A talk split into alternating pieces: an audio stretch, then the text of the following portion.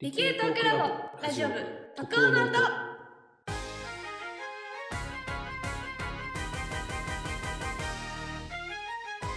皆さんこんにちは理系トークラボラジオ部特応の音通称特応とのシャープ11をお送りします2月に1週間一時帰国するのを楽しみにしているチョです家の風呂場が寒すぎて毎日凍えてます。カズネです。ね今なんか日本は寒波がすごい来てるということでそうなんですよ。収録してるの1月最終週なんですけどなんか今週なんか雪とかで新幹線遅れたりして大変だったんですよねいや、本当に大変でした。僕が住んでる京都でも、その新幹線が5、6時間ぐらい止まって動かない。そうそんなに そうなで、中に人が閉じ込められて、はいはい具合が具合が悪くなった人とかも結構いて、えー、じゃあ結構な雪が降ったいや、めちゃくちゃ降りましたよ。はい。あじゃあもう市内も積もってはい。なんかそんな京都すごい行ってみたい気もするけどバスとか動かなそうで移動は大変そうですねいやー、そうですね。そう、僕、あの、毎日通勤でバス使ってるんですけど、はいはいあの帰り、その雪がめっちゃ降りしきる中でバス待ってて、うでん全然バス来なくて、へえ30分以上待ってようやく来て かかるなはそうで中めちゃくちゃ人満員でいはいももう本当になんかめっちゃストレスでしたねうなんか桜とか紅葉のシーズンのバスみたいな感じですよねあー本当にまさにまさにそれは辛いまあでもそんなね雪景色をね見てみたい気持ちもあったんですけどいや雪は大変ですねそっちはどうですか寒波の影響とかありましたうんと寒波は僕の住んでるところそんなにめちゃくちゃ寒いとこじゃないんであんまり寒波という寒波ないんですけど、うんちょうど年明ける時ぐらい12月下旬から1月中旬ぐらいまで、カリフォルニア州全体で雨がすごくてえー、なんかロサンゼルスの方とかだと道路が雨で陥没したりとかしててえそんなになるそうですねすご洪い水なもあちこちで起きてたりしててえ僕の住んでる町は大雨だなとか窓から雨入ってくるなっていうぐらいで住んだんですけど。 うんいや、てか窓から雨入ってくんだよって思いなが ら、確かになんでだよって。いやでもすごいな道路陥没はすごいですねですね。で、車が落ちて被害が出たりとかしてたみたいなうわので、うわまあ、だからやっぱり異常気象なのか、ね、地球規模でなんかそういう極端な気候っていうものが増えてるのかなって思ったりしましたね。ー、うん、確かにというわけで本題に戻っていきましょうか。 はいこのラジオはオンラインコミュニティ理系トークラボに所属する研究員たちがワクワクするような科学トピックや科学を楽しんでいる人のお話をお届けする番組です。で、まあ、この収録している1月最終週、今週は、シャープ9のケンさんのゲスト会を配信したばっかりなんですけど、結構うね、ツイッターとかで反響をお寄せいただいたんですよ。いや本当にね嬉しい限りですよねね。いや、でうわ、お話の中で、あの、高校生の話が出てきたと思うんですけど、覚えてますかねはいはい。いや、覚えてます、覚えてます。ね、あの、すごく勉強して、で、SNS の中でも、なんかでも、ケンさんと交流しながら、お互い切磋琢磨してるような高校生の方がいらっしゃるみたいなうんうんう感じん。のお話だったと思うんですけど、実はその方から、あの、この番組にお便りいただいていまいまして、ちょっとご紹介えさせていただこうと。マジですか。めっね。ちゃ嬉しい。というわけで、ラジオネーム、あやめさん。第9回、ケンさんかっこ医療に、承認医療のことを聞いてみたを聞かせていただきました。私はケンさん先生に紹介していただいた高校生で、同名でツイッターも行っているものです。ケンさん先生とはツイッターで知り合い、そこから情報共有やツイッタースペースでのディスカッションをさせていただく間柄となりましたが、お会いした初期から熱量変わらず、精力的に活動されており、非常に尊敬しています。今回のポッドキャストも先生の基礎から深く理解する姿勢が要所要所に垣間見ることができました。ありがとうございます。というわけでこちらこそお便りいただきましてありがとうございます。ありがとうございます。でこうやってあの学問と向き合ってる方とか科学を楽しんでる方っていうのをまたご紹介できるといいですよね。いやー、すごいですよね。こうやって反響があるのがやっぱり嬉しいですよね。ね僕もこれ見て早速ケンさんに送 りましたもん。こんなの来ましたよって。うんいやっぱりね、僕らが話す以外でもいろんなトピック、やっぱり取り上げるのって、やっぱり大切ですよね。ね、なんかやっぱり僕らの勉強にもなるし、ね、もしあのシリーズで聞いてくださる方がいらっしゃったら、なんかその方の世界も合わせて広げれるから、なんかいいことしかないかなって思いますよね。いや、本当にいいことずくめだと思いますよ。で、今日はですね、それに関連して、えっと、理系同クラブラジオ部体験入部というものをおあのイベントで行おうと思ってます。 おね、あの高校とかの部活でもね、初め4月であると思うんですけどね、ーいや、ありま入す。部体験入部ね。そうね最初いろいろ体験して、そうそう結そうそう局入らないとかね。 ありますもんね。で、いろんなね、運動部行ったりとか、ちょっと茶道部とかあデビューしてみようかしそらうみたいなそうそうそう。行きがち、茶道部。で、で、まあ、そんな中で、理系トークラボの中で募集をしまして、この渡航の音という番組で話してみたいという方を募集しまして、今日実際お越しいただいてます。いや、嬉しいな。実はあの、今日収録がですね、あの、ホリーさんがちょっと卒論のためお休みということでね、あの、寂しかったんですよね。ね、そうなんですよね。で、ちょっと多分次の収録もお休みかもしれないあら、んで、まあまあ、その間にね、あのーホリーさんに、あの怒られないぐらいのコンテンツを僕らも作っていかないといけ 確なかくて、にね、うん。部長ですから。部長ですから。まあそういうことで、今日体験入部の方がいらっしゃってますので、ご紹介しましょう。カリウムさんです。よろしくお願いします。まあ、こんにちは、カディウムです。よろしくお願いします。よろしくお願いします。お願いします。なんかちょっとカカディウムじゃなくてカディウムでお願いしたいなと思っているんですが、イントネーションをね。インドネえシっアか。とでしょ。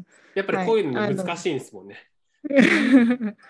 えっとですね、自己紹介なんですけれども、はいはい。某国立大学で技術職員をやっているおばさんです。40代なんですけど、はいはい。えー仕事は主に鶏の飼育と管理をやってます。おえほうおー。ほうほう。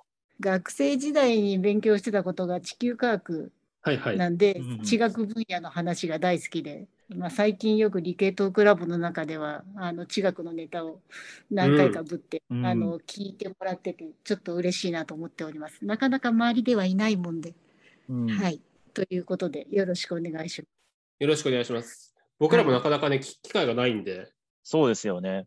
なんかそういうお話とかでできるといいですよね。うん、いや新しい風入ってきたなっていう感じしてますね。す。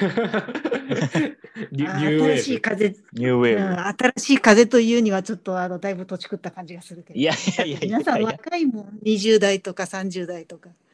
ブ。まあでもそういういやね、いやい年や齢の多様性もね、はいあ。るっていうので、なんか僕らじそれぞれの世界を広げつつ、聞いてくださってる方の世界にも広がればいいなって感じですね。そうですね。なんとか。というわけで、カリウムさんには、あれ、イントネーション合ってるよね。はい、大丈夫です。カリウムさんですはいはい。はい。カリウムさんには、このシャープ11と次のシャープ12にご出演いただきまして、えー次のシャープ12では話題提供もしていただく予定になっています。とっても楽しみです。お願いします。お願いします。ちょっと緊張して ます。大丈夫です。いつも通り行きましょう。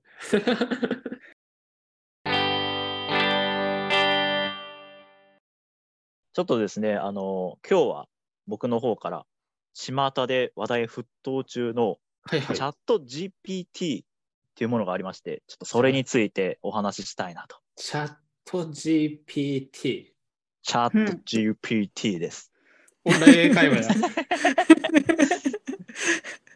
まあ、あのちょっと知らないよという方にもあの簡単に説明させていただきますと、はいあ。のチャット GPT なんぞやっていうところなんですが、なんぞこれやあの簡単に言うとチャットボットって呼ばれてるものになりますね。先生、チャットボットがわかんないです。 まあ、チャカタットカナボはット難しい。 あそうですかまあよくあるのがそのホームページとかで困ったはいは時に、お困りですかっていうふうになんかこうシュッて右下とかにこう上がってくるような吹きなんかなんて言うんですかねあ、なんか吹き出しみたいな。そうそうそう。で、そこに困ったことを入力してくださいみたいなことを入力したら、なんかそれに対するアンサーがポッて出てくるっていう、あ、なるほど。うん、そういはいはういやつですね。うんうんで、このチャットボット、オープン AI っていうはい非営利法人が公開しているものになりまして、はいはい。で、このオープン AI っていうのがちょっとすごくて、ほう。この2015年末はいはいに、。その、今をときめくあのイーロン・マスクおーとかが設立した人工知能の研究所なるほど。ほになります。ううん。で、これあの、2019年にはマイクロソフトが10億ドルを投資したっていうような、 10すごい、10億ドルってもう想像できないんですけど、10億ドルです。 1400万円、1400億円ぐらいか。ちょっと規模が全然違いま すね。全然違う。1倍ぐらい欲し い。 いや、本当に本当に。手違いで振り相込んで当ほし期い待されてるんですな。で、で、これあの、最近ですね、2022年11月に公開されてまして、このチャットあの海外の GPT がね。そう、チャットうんうん GPT、で。海外のサービスになるんですけども、ちゃんと日本語にも対応してます。おおすごい。うんで、これ、まあ、収録現在2013年の1月末になるんですけれども、はいはい。これあの、利用もすべて無料、全部無料で使える。いいんです かいいんですかっていう。いいんです。いいんです。 いいです。いや、割と最近なんですね、これ公開されたの。 ね。そうなんです よ。おうで、これあの、理系トークラボの中でもちょっと話題になりまして、はいはい。まあ、今までそのチャットボットって、まあ、サービス自体はあったんですけども、うん。その便利さっていうものにちょっとみんなが注目してまして、うんうん。うん例えば、プログラミングの手順を教えてくれるとか、マジマジですね、こ。れ。先生やん。そう。いや、先生なんですよ。例えば、構造式の説明をしてくれるとか、ああ、なるほど。めちゃくちゃ便利なんですよね。はいはい。おうで、例えばビジネスにおいても、うん。例えば企画書がこのチャット GPT で作れるんじゃねとか、マジです かえ、ラジオの企画作ってほしい。あ、ちょっとその話も後でしますんでね。ああ、なるほ ど。はいはい。楽しとみ。企業研究。そうこの企業はどういう会社で、どういう背景があってみたいな、そうあーいう研究とかはいもこう、はい。例えば何々社について教えてくださいっていうふうに入力したら、本当にはいはい結果がバッて出るっていう。あ、じゃあ就活生には嬉しいですね。いや、そうだと思います。でなんかいろいろそう使える。情報ってインターネット上でいろいろ出して、あの文章を作ってくれるってことなんですかね。そうですね。基本的にその、まあ、どこにその情報ソースがあるかっていうのはちょっと明らかにされてないんですけれども、はい、まあはい。おそらく。くネットの情報ソースを使って、で、うん AI で組み合わせてるんじゃないかっていうふうには言われてます。なるほど。う表ん示回数が多いやつとかをね、きっとうん、取ってね、切り張りして、みたいな感じなのかな。そうですね。。うんで、これあの、まあ、最近ニュースで出てたんですけども、はいはい。これめちゃくちゃ便利で、今後の検索機能のスタンダードになるんじゃないかっていうふうにも言われてるんですね。なるほど。Google 先生から変わって、チャット GPT 先生。そう、チャット GPT 先生が爆誕する可能性がある と。グレートパワフルティーチャー。なんか、グレートパワールティーチャー、チャット GPT。チャット GPT。まあなるほでど。これそうはあはあざっ Google さんもですね、その、ちょっと危機感を感じているみたいで、はいはい。まあ言うてもその、世界最大のユーザー数がある Google なんですけれども、うん。なんか収益のほとんどはやっぱりその Google 検索の広告とかではいはい。稼いでるみたいなので、そのこれがもう置きうん換わってしまうともうとんでもないことだと。確かに。あー収入源がなくなってます。そうなんですよ。で、その社内の緊急事態宣言みたいなので、コードレッドっていうものを宣言したらしくて、かっこいいな。 かっこいい。かっこいいですね。なんか急遽社内グループの編成とか、はいは技い。術開発とかを急ピッチでし始めたなとるのほこどとが報道されてうると。んうんライバルが現れたって感じなんですね。そうですね。ちょっと、とポットでですげえやつが出てきたと。なるほど。恐るべしチャット GPT というものなんですけれども、はいはい。うん、そちらちなみにお二人は使ったことってありますかいやー、ないんですよね。ない。そもう私もね、なんか他の別のチャットボットとかで遊んだことってありますかう。他って何があるんだろう ?LINE のチャットボットとかも、なんかやってるのを見たことはあるけど、うん。自分でやったことないっす ね。あの私もないな全全然やったことないな。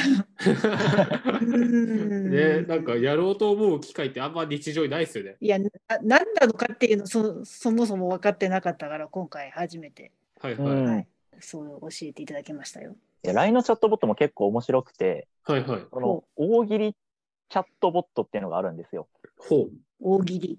そうですね。うん LINE グループみたいなのがあって、それにそうんうんの大喜利の話題を提供すると、大喜利 AI がはい。その大喜利の答えを返してくれるっていう、へえ。面白いのがのありまし。て、これを僕は一時期話題を提供しまくってた時期があったりしますね。それ、カズレーザーより面白い答え出るんですかいや、結構ね、その、んななんだこれみたいなあの回答も結構多かったりするんですけども、うんうん。へたまにね、そのホームラン級に面白いものがあったりするんですよね。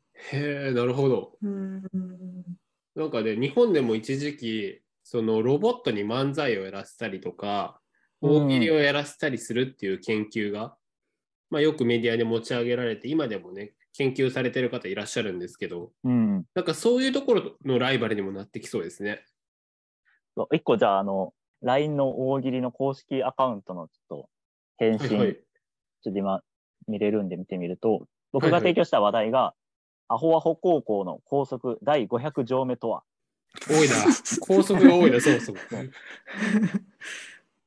っていうあのお題に対して、はいはい。大喜利アカウント、回答、吸ったら吐く。呼吸。そそれ高速にしないといかんのかって感じがしちゃったんだけど、アホアホ高校ですから。なるほ呼ど、ね。吸の仕方もねそうそうそう。でも、それ1乗じゃないかな、500じゃなくないかな。 優先度低いな。もなうそうるそうそれぐらいのラインナップがもう500ぐらい続いてるっていうようなね。ほど繰り返しかもしれないしね。どっうかんかそうぶせそて、うねそうそう。どっからかぶしてるのかもしれないです。っていうようなね、うんあのお遊びチャットボットとかもあったりするんですけれども、チャット GPT はどうなんでしょうね。ちょっとですね、あの今回私が実際に使ってみました。レビュー。レビューします。はい。で、使ってみた感想なんですけども、はいはい。これは正直確かに便利です。おお、なるほど。で、あの、振ってみたお題を2つ、まあ、ジャンルに分けて話してみたんですけれども、はいはい。あの、明確な答えがある質問について、まあ、聞いてみたっていうのと、明確な答えがない質問について聞いてみたっていう、あの、2パターンでちょっと検証してみたんですよね。なるほどね。うんちょっとじゃあ、あの、お題と、まあ、お題というか、 まあ、何を聞いたかっていうのと、それに対する答え、ちょっとあの簡単に読み上げますと、はいはい。例えば、ビタミン C とはっていうふうに聞いてみたんですよ。ビタミン C。ビタミン C、あの、皆さんご存知ビタミン C ですね。ね、大好き。 ビタミン C に対する回答ですけど、ビタミン C は人間にとって必須の栄養素で、抗酸化作用や免疫機能をサポート、カルシウム吸収の促進などの働きがあります。ああ、なるほど点。点点ちょっと中略してるんですけどもね。まあ辞書みたいな感じでね。そうです、そうです。っうんていうふうに、まあ、あの調べたいことをサクッと検索して、はいなんかそはれい。に対する、まあ、それっぽいというか、まあ、答えが返ってくるっていう。なるほどう。んで一方で、その明確な答えがない質問についても、ちょっと聞いてみました。 Google 先生は答えてくんないですもんね。そうですね、Google せん、まあ、ググって答えてもらえるような内容ではないんですよね。なるほど。うんこれに対して答えれるっていうのも、このチャット GPT のすごいところで、はいはい。こんな質問してみました。理系の話題をトピックにするラジオの企画を考えてください。うわ、嬉しい。考えてくれ る。うちのやつやん。うちのやつ職務や。職務放棄もいいところですけど。で、これに対する回答がちょっと、僕はもうすごいな、ちょっと怖いなとすら感じてしまう。ち内容でょっと全文、長いですけど、読み上げますね。ほうほう。はいはい。えーと回答が「科学の謎を追う」というテーマでさまざまな科学分野の最新研究や話題を取り上げてその背景や意義を解説しながらリスナーに科学の謎を楽しんでもらうラジオ番組を企画することができます。あら、ドンピシャじゃないです か。いやあとここからも怖いんですよ。例えば生物学物理ほ学う科学地球科学などのさまざまな分野の研究者や専門家をゲストへ迎えはいはい。彼らの研究についてインタビューを行いながら、その研究の背景や意義をリスナーに伝えることができます。あら、いや、まさにやってることじゃん。ね、10分ぐらい前に僕が紹介したやつですね。この番組はっていう。そうそうそううん。で、あの、また、科学の謎についてのクイズやゲームも取り入れることで、リスナーが科学を楽しんで学ぶことができるような番組にしていくことも可能ですという。取り入れてない。いや、もう、もう 上の上を行く回答が返ってきてね、はいはい。いや、これなんかこう、企画殺しだなという感じで、まあね、僕らの考えるようなことがもう、アンサーとしてうん。 AI によって返ってくるっていう、なんか若干の凄さ、まあ、それだけありがちな企画なのかもしれないですけど。 ちょっとね、うん変化球入れていきましょうかね。 でね、あの、一方で、まあ、このすごい便利だなと思う反面、課題もあるな課題もやっぱあるんや。うと。ん。俺ね、あの、一個、しれっと誤情報が入ってくるっていうところ、なんと。なんとなんですね。例えば、あの、はいはい東京ディズニーランドについて教えてくださいっていうふうに検索したら、ね、知りたい。回答が、東京ディズニーランドははいはい。日本の東京都、千葉県にあるディズニーリゾート。おなんだそ りゃ。東京都、千葉県って、なんか千葉県民にめちゃくちゃ怒られそうな書きぶりをしてるんですけれちどょっも。とここ P 入れた方がいいかもし れない。で、またちょっと続くんですけど、1983年にオープンし、東京ディズニーシーと呼ばれる水族館やアトラクションなどがありますと。あ、そう取っちゃったか。うん、調べてみたんですけ C ど、がやっぱりほそうう、し水族館、まあ、あの生き物の展示みたいなのがやっぱりないみたいで、うんうん。ないと思うけど。なんかしれっと、なんかでも調べないとやっぱりこういうこう情報が しれっと入ってくるんで、鵜呑みにするのはちょっと危ないかなっていう。いや、これ本当情報のソースはどこから来たんだって言いたくなっちゃうな。ねうんうんうんいやディズニーシーってそういうことじゃないよっていう。そうそうそうまあ気持ちは分から なくもわないかけど。らなくもないけ ど。うん。あとあのな間るほどね違いじゃないけど、はいはい。説明としてはちょっとどうかな不十分じゃないみたいな情報も多くてはいはい。うん。例えばあの日本の歴史っていうふうに入力してみるとはいはい。その返ってきた回答が日本の歴史は古いもので古墳時代に遡ります。おお古墳時代なんやっていう。 旧石器とかそこは行かないんですね。そう、弥生縄文ぶっ飛ばしてうん古墳時代に遡りますっていう。確かに確かに。うんで、続くんですけど、古代日本は平城時代、奈良時代、へ平常鎌時代倉時代に分かれます。 そうです平城、平城京とかの時代かなかうな。んだ って平城時代と奈良時代ってかぶってない確かに。で、そう、古代日本ってこの3つしかないかもっとあるやろとかね、 そういうツッコミ。ね。ね。うんで、あと続くのが、近世に入ると、江戸時代、明治維新、昭和時代、平成時代と移り変わりました。明治時代じゃないんだ。そこ そうそうそう、 明治時代じゃないぜそ維 し。新にしたんだろうな。ね、出来事をね、取り上げて。ううん。うん。対象抜けちゃってるしな。うん確かに間違い探しだ、これ。うんそうそうそうこれテストの問題作れちゃいますよね。いや、本当に確かに、あそういう使い方もできるか。うん。 というわけで、こう便利な反面、はいまあ、はビい。ジネスとかで、この情報をじゃあ、まるっと使えるかどうかうん、かは、ちょっと危険かなっていうのが、まだ現在の段階かなっていう確かに感。想ですね。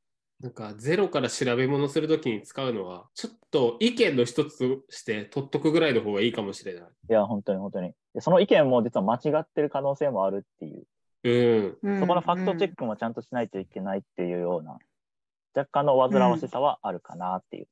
なるほど。なんかなんかそれを考えると Google の方がそのいくつも一つの質問に対していくつもの選択肢があって、それを見ながらどれが一番妥当かっていう検討できるけどこれチャット GPT だとうん、これ1個しか出ないんだよなちょっとその辺は危険性を感じるな。確かに、うんうんうんうんね。それで比較検討ができないのは、やっぱり情報ソースがあちこちにあって、ご情報も含んでる、ね、インターネット環境においてはあんまり良くないのかもしれない。うんうんまあ、とはいえ面白いですけどね、分かってることをこうやって聞き直すのは。うんうんううんんそう、ちょっとね、面白いんで、せっかくなんでね、今日はこの場でリアルタイムで、チャッはトいはい GPT で遊んでみようと思います。おいいですね。何聞けばいいかしあら。の何か聞きたいことがあれば、はい、僕が入力して回答を読み上げますので、はいはい。なんか、著さん、なんか聞きたいことありますまずはじゃあ答えのある質問あ、いからい言ってみましょうか。行きましょう。で、科学ラジオなんですけど、僕今パッと浮かんだのが紀野貫之なんですけど、おお、ちょっと紀野貫之さんについて教えてくもらえませんかね。なるほど。井の貫之について教えてください。入力し教えます。てください。おお、ちょっと待ってくださいね。エラーが起こりました。 ちょっともう一回やってみるか。チャット GPT 先生、まさか紀野貫之知らないんですか 煽 ってる。悪い高校生。 こここの時間やりましたけど。今読み込んでるんですけども、回答が返ってこないな。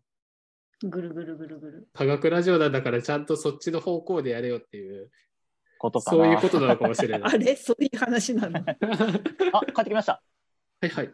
紀貫之は、日本の歴史学者、史学者であり、特特に日本古代史において知られています。彼は昭和天皇の時代に活躍し、ちょ、待て。 まあまあ聞いてみましょう聞いてみましそょう。うちょっと全部読み上げ ます。日本はい古代史の研究において重要な貢献を残しました。ほう彼は日本古代史の総合的な研究に取り組み、日本古代のえー政治、経済、文化などについて詳細に調査しました。ほまた、日本古代の歴史文献についても研究を行いました。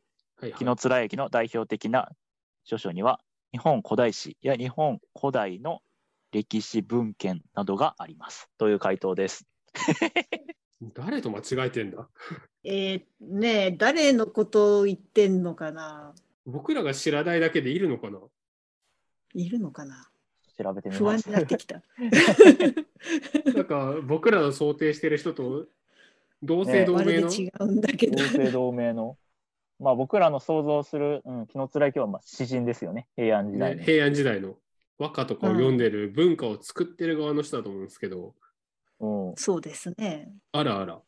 やっぱり変ですね。えっと、海外製ということで、まだやっぱりそこは学習中なのかもしれないですね。確かに。ああ、そうか。なるほど。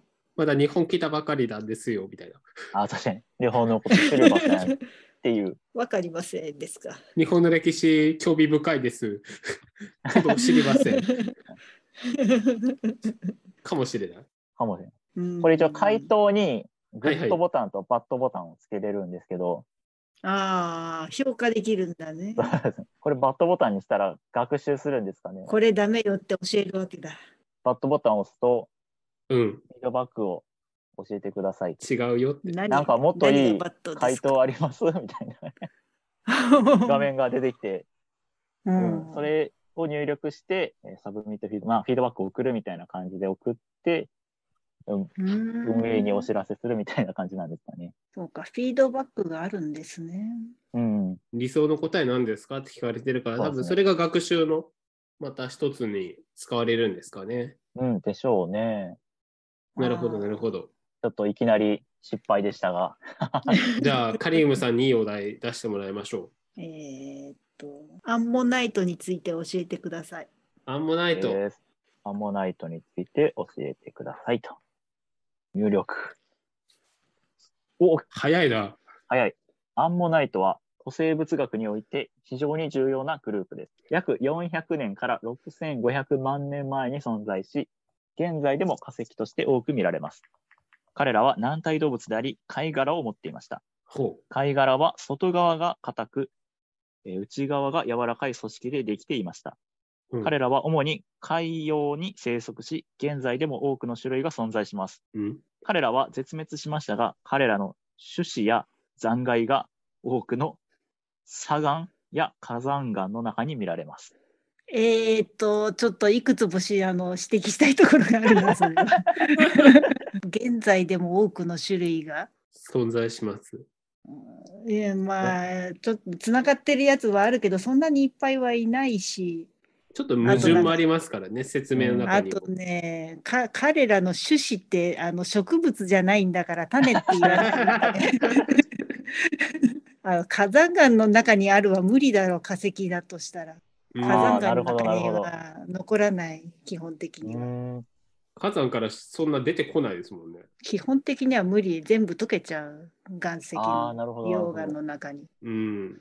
うーんあれアンモナイトは世界的に知られてる古生物だからそれなりにちゃんと答えてくれると思ったんだけどなえーっとあと時代が違うね時代が あー本当です か重要こ。れはちょっと言い逃れできないな。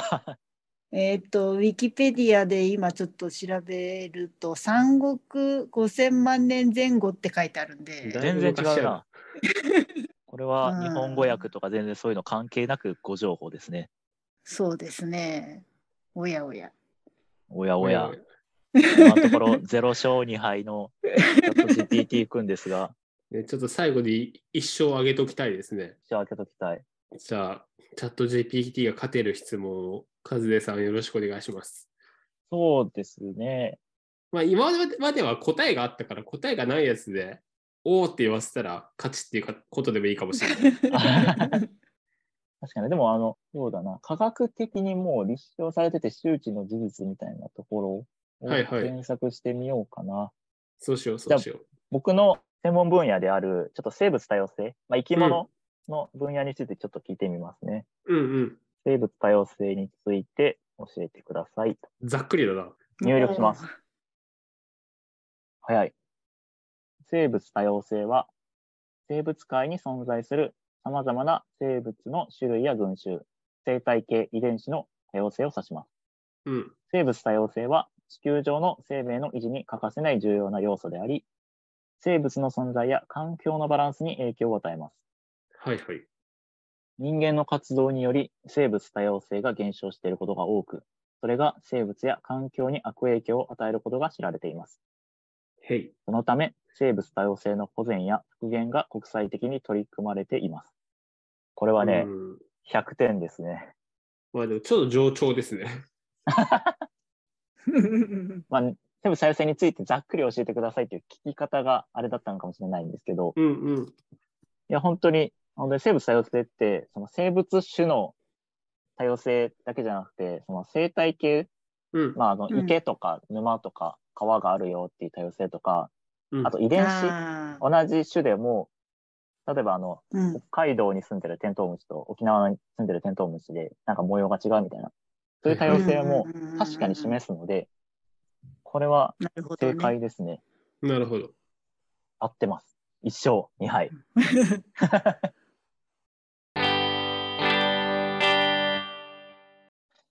次じゃあ答えのないはん、えー質問してみますそうですね。じゃあ最後に、ポッドキャストでできる面白い企画を教えてください。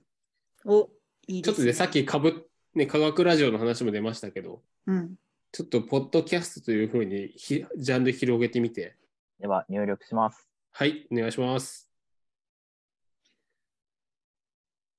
考えてます ね。考えてますね。考える時間がなんか面白いですね。 で、なんか、気のつらい気も長かったけど、長かったけど、うん、こ考れえもる時なんか、間、うん、あるんや。ポッドキャストとは何かとかから中で調べてうん。やってんのかな、やってんのかな。って言うてる間に、ポッドキャストでできる面白い企画教えてくれてます。を 一生懸命書いてます一生ね。懸命書いてます。教えてもらいましょう。えー、1、インタビューシリーズ。特は定いはのいジャンルやテーマに関連した人物にインタビューを行う企画。はい、やってますね、も 今やって。2、ゲストトークショー。様々なジャンルのゲストを招き、話題を共有する企画。う。うん。 3、ライブ録音シリーズ。ライブイベントやコンサートを録音し、そのオーディエンスの感想や反応も取り入れる企画。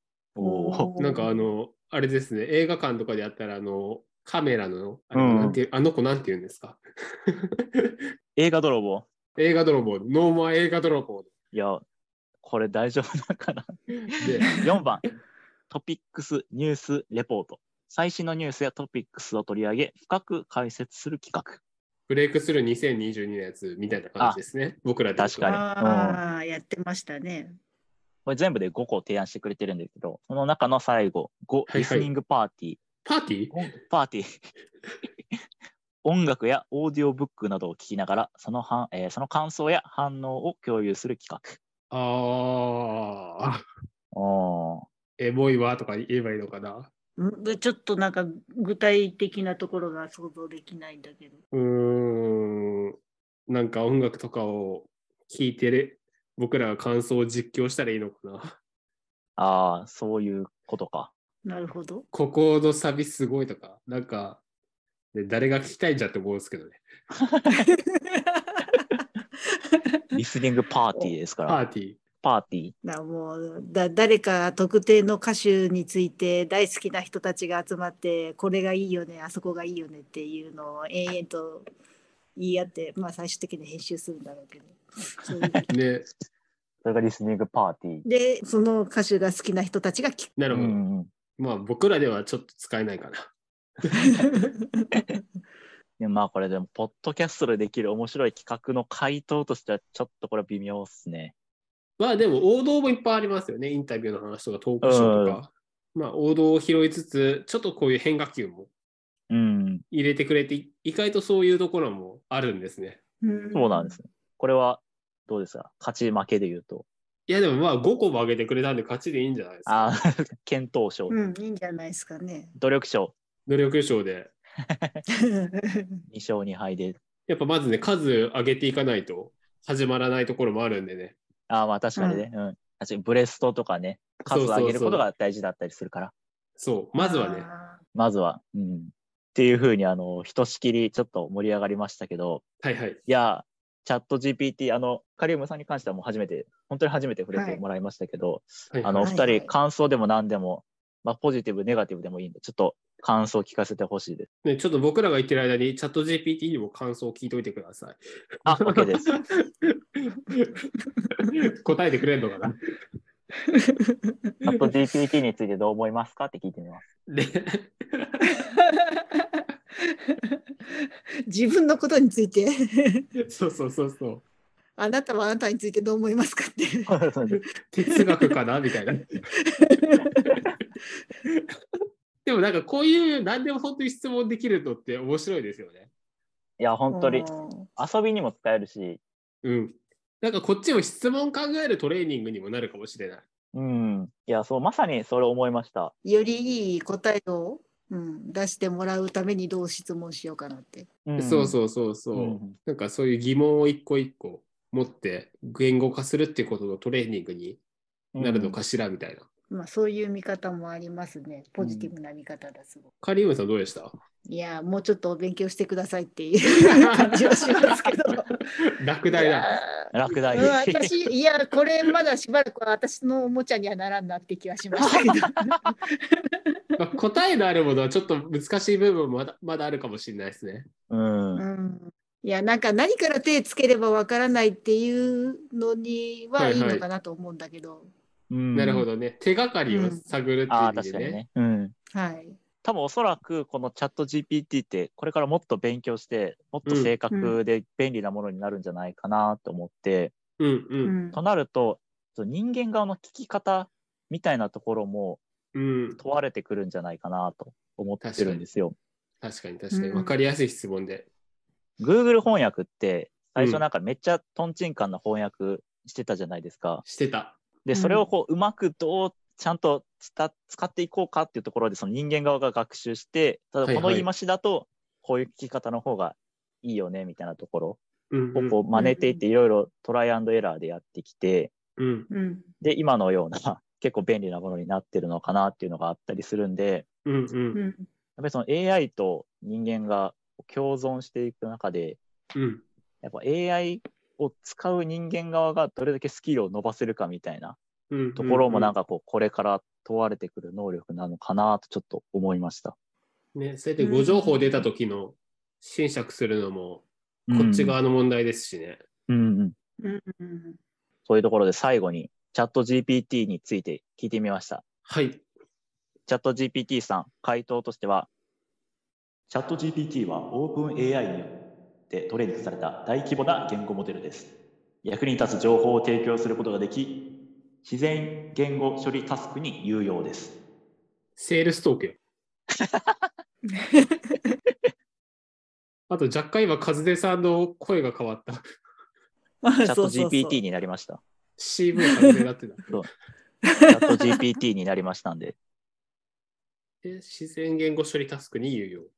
うん。ってどういう意味ですかまあ、こういう、だから会話をと入力され解釈すて、る。そうそう、解釈して答えを返すというタスクにおいて有用ですってこと。うん。なのかなああ、そうか。Google になんか聞くときは単語でしか調べないもんね。基本的にねうん、どう思いますかなんて聞かないですもんね、Google に。き聞いたってしょうがないから。聞いたってしょうがない。そういうで、話振らないですもんね、そんな。そうそう そうのはし今日調子どうみたいな。 面白ないうん。うん。なんか育てるのが好きな人にはいいかもしれん。い。ね、フィードバックを、ね、送りながらね、違う確よかとにかね、かうん。いいねとか。いいねとかね。確かに、それでね、学習もまたしていって、もうちょっとね、自然な、1年後、2年後にはもっと自然な感じで答えてくれるかもしれないし、そういうのがなんか、それこそロボットとかに乗ってきて、まあ、現実世界でも対話的にできるようになるかもしれないし、うんうんうんね、なんか SF アニメの本当に黎明を見てるような、ああ。いやそうですね。なんかこれから成長していくことにすごい期待が持てるかなと思ってます。ね、10年後振り返ると、このチャット GPT が公開されて、僕たちが気軽にアクセスできるのができるようになったのが、えっと、その時の未来の世界の始まりだったんだっていう、なんか、うん開始点になるのかもしれない。確かに、この今の収録が何かしらの歴史の分岐点になってるかもしれないですね。重い重い。背負えないよ。それはねまあでもやっぱこうやって具体的にやってみて、聞いてみるっていうことが、やっぱりコンテンツの理解にもつながって面白かったですね。 いや、本当に実際やってみないとわからないっていうのがありますからね。ね。そうですね。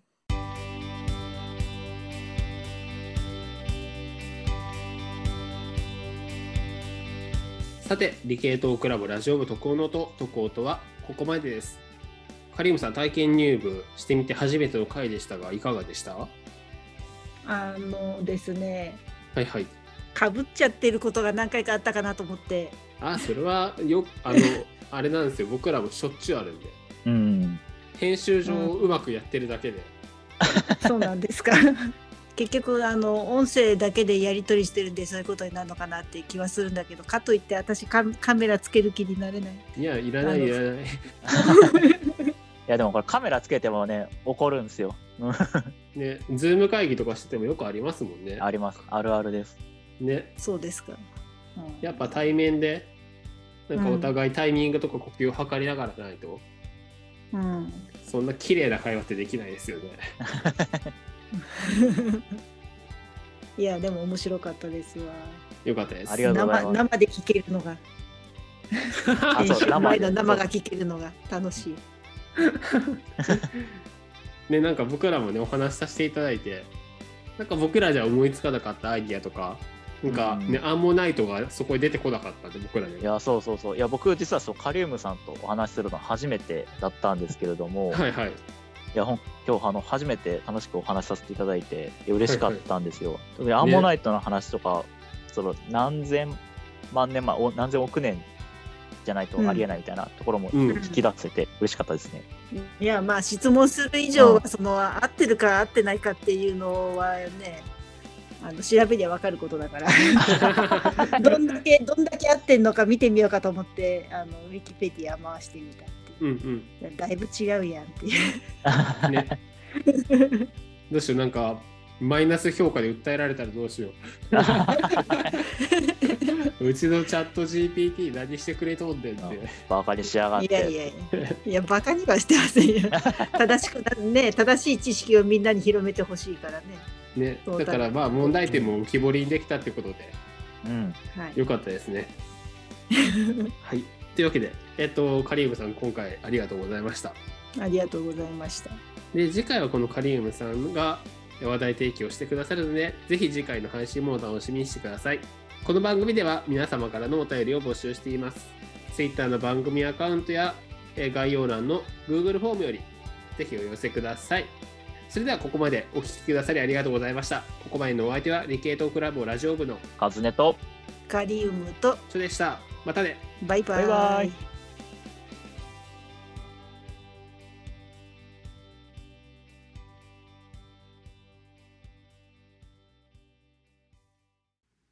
ここで理系トークラボラジオ部からのお知らせです徳音の音、通称徳音をお聞きの皆さん、こんにちは、細胞です。